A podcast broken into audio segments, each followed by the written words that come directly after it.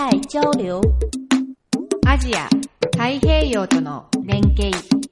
Asia Pacificoa Hamkeheo. Contacto Asia Pacífico.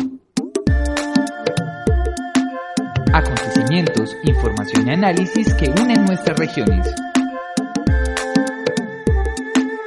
Una realización del Centro de Estudios Asia Pacífico de la Universidad de AFI. Bienvenidos a Contacto Asia Pacífico, un programa realizado por el Centro de Estudios Asia Pacífico y emitido a través de Acústica, emisora web de la Universidad de AFIT. Mi nombre es Juanita Sánchez y me acompaña Juan Pablo Abad. En la misión de hoy tenemos noticias de actualidad y un especial sobre el proceso de paz y posconflicto en Indonesia. Nuestra invitada especial es la especialista en el sudeste asiático María Teresa Uribe, quien se desempeña como asistente de investigación en el Centro de Estudios Asia Pacífico de la Universidad de AFIT. Estos son los titulares. Estados Unidos envía sus armas más avanzadas a la región de Asia-Pacífico. Canciller paraguayo ve a Chile como la puerta hacia el Asia-Pacífico. China promete reformas financieras luego de inclusión al Special Drawing Right del Fondo Monetario Internacional. India ratifica el pacto ambiental firmado en París. En Estados Unidos y Asia-Pacífico. Estados Unidos está desplegando gran parte de su artillería militar en la zona de Asia-Pacífico en medio de las tensiones nucleares en Corea del Norte y los problemas territoriales en China. La presencia militar en la región se desarrolla bajo la estrategia de pivote para el este de Asia divulgada en 2012 por el gobierno de Barack Obama. La nación estadounidense está destinando más de 40 millones de dólares para el desarrollo de nuevos bombarderos, drones submarinos y el abastecimiento de su artillería más moderna. Esto podría generar más tensiones entre este país y Corea del Norte en un escenario donde ambas naciones no pretenden rendirse y tratan de sacar a la luz lo mejor y más sofisticado en términos militares. En Chile y Paraguay. Los cancilleres de Chile y Paraguay, Heraldo Muñoz y Eladio Lizaga, presentaron el pasado 28 de septiembre el territorio que será conocido como Zona Franca Industrial de Paraguay.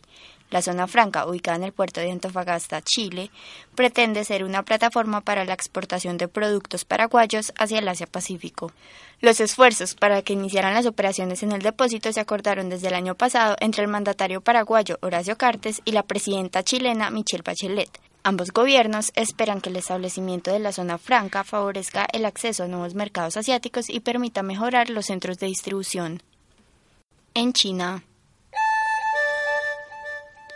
La moneda china fue incluida en la canasta de monedas del Special Drawing Right por el Fondo Monetario Internacional. Tras el anuncio de su inclusión, el Banco Popular de China anunció que continuaría impulsando la reforma financiera y la apertura del mercado.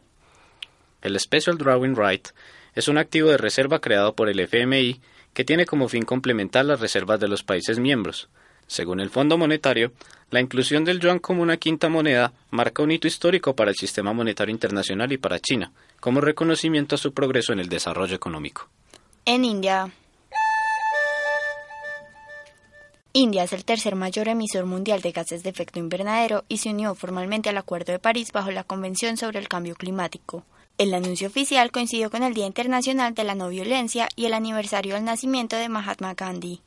El acuerdo, aprobado por casi 200 países en París en diciembre pasado, tiene como objetivo reducir las emisiones de gases de efecto invernadero para mitigar el calentamiento global.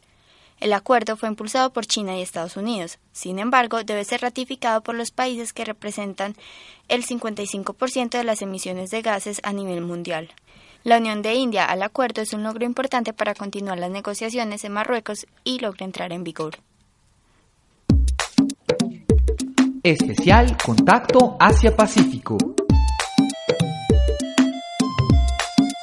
Una oportunidad para profundizar en la región.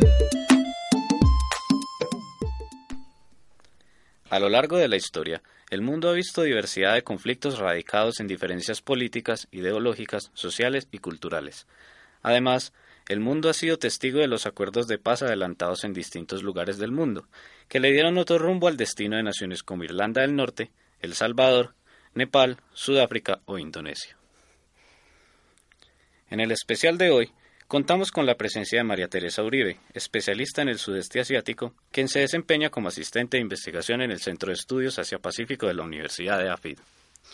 Ella ha viajado a varios países de Asia-Pacífico, entre ellos Indonesia, donde realizó trabajo de campo para su tesis de maestría y recolectó experiencias valiosas sobre la situación actual del país asiático y su historia. A continuación, María Teresa Uribe comparte algunos de los aspectos sobre el proceso de paz que se vivió en Indonesia hace más de una década. Buenas tardes. Muchas gracias a todos por invitarme al programa. Indonesia, al igual que Colombia, ha sido lugar de numerosos conflictos. Hoy les voy a hablar del conflicto armado con el movimiento H Libre, conocido como GAM por sus siglas en indonesio Gerakan H Merdeka, el cual podemos situar principalmente entre 1976 y 2005. Se trata de un conflicto enmarcado por una historia de colonialismo, de diferencias religiosas, concretamente con un fundamentalismo islámico, y por un movimiento separatista.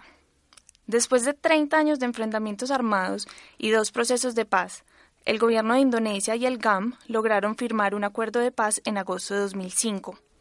Fueron múltiples los factores que contribuyeron a la firma del acuerdo de paz, ligados principalmente a dinámicas internas y externas del país, entre las cuales cabe mencionar un nuevo liderazgo político con el inicio de un periodo democrático y de descentralización administrativa desde 1999, la pérdida de la provincia oriental de Timor del Este en el mismo año, la disminución del poder militar, la devastación de H ocasionada por el terremoto y el tsunami en 2004, el apoyo internacional, entre otros aspectos.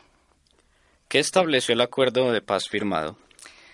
El acuerdo en H estableció principalmente un cese al fuego inmediato, el desarme de aproximadamente 3.000 combatientes, una amnistía a todos los miembros del GAM, una liberación de prisión para los detenidos por el gobierno de Indonesia, un cambio en la legislación de Indonesia para permitir la participación política del GAM, la creación de una comisión de la verdad y la reconciliación de H, y de un tribunal también de derechos humanos para exponer los abusos cometidos durante el conflicto, entre otros aspectos.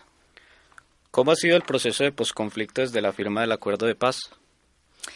En total han sido 11 años de posconflicto o posacuerdo si se quiere, ya que no podemos decir que el conflicto haya terminado, sino que se ha más bien gestionado y mitigado de manera considerable.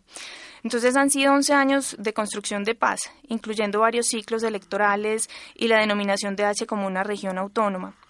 Ha sido un proceso complejo, pero muy positivo para el país, donde se ha abierto la puerta para el desarrollo, la inversión y la reintegración económica con el resto de Indonesia y del mundo.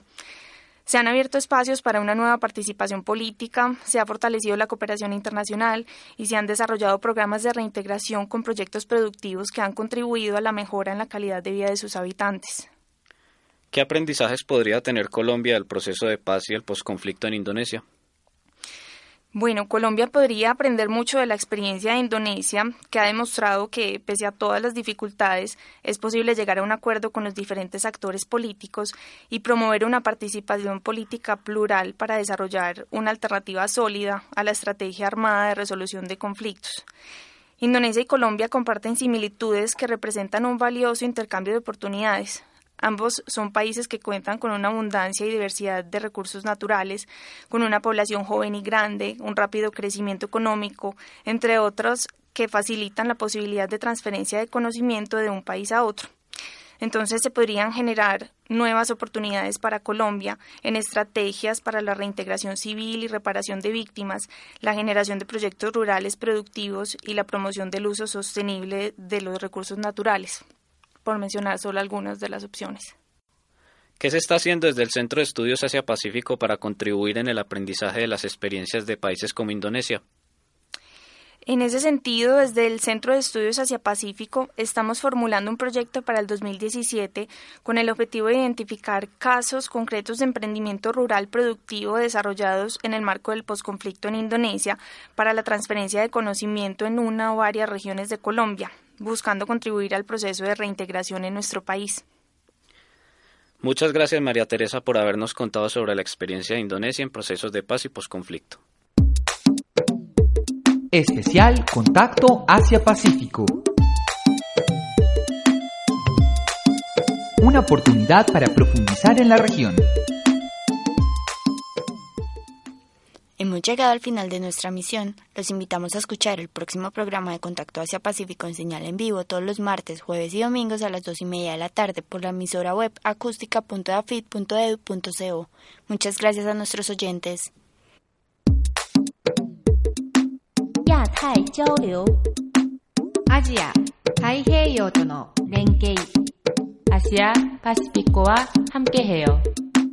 Contacto Asia-Pacífico. Acontecimientos, información y análisis que unen nuestras regiones. Una realización del Centro de Estudios Asia-Pacífico de la Universidad de AFI.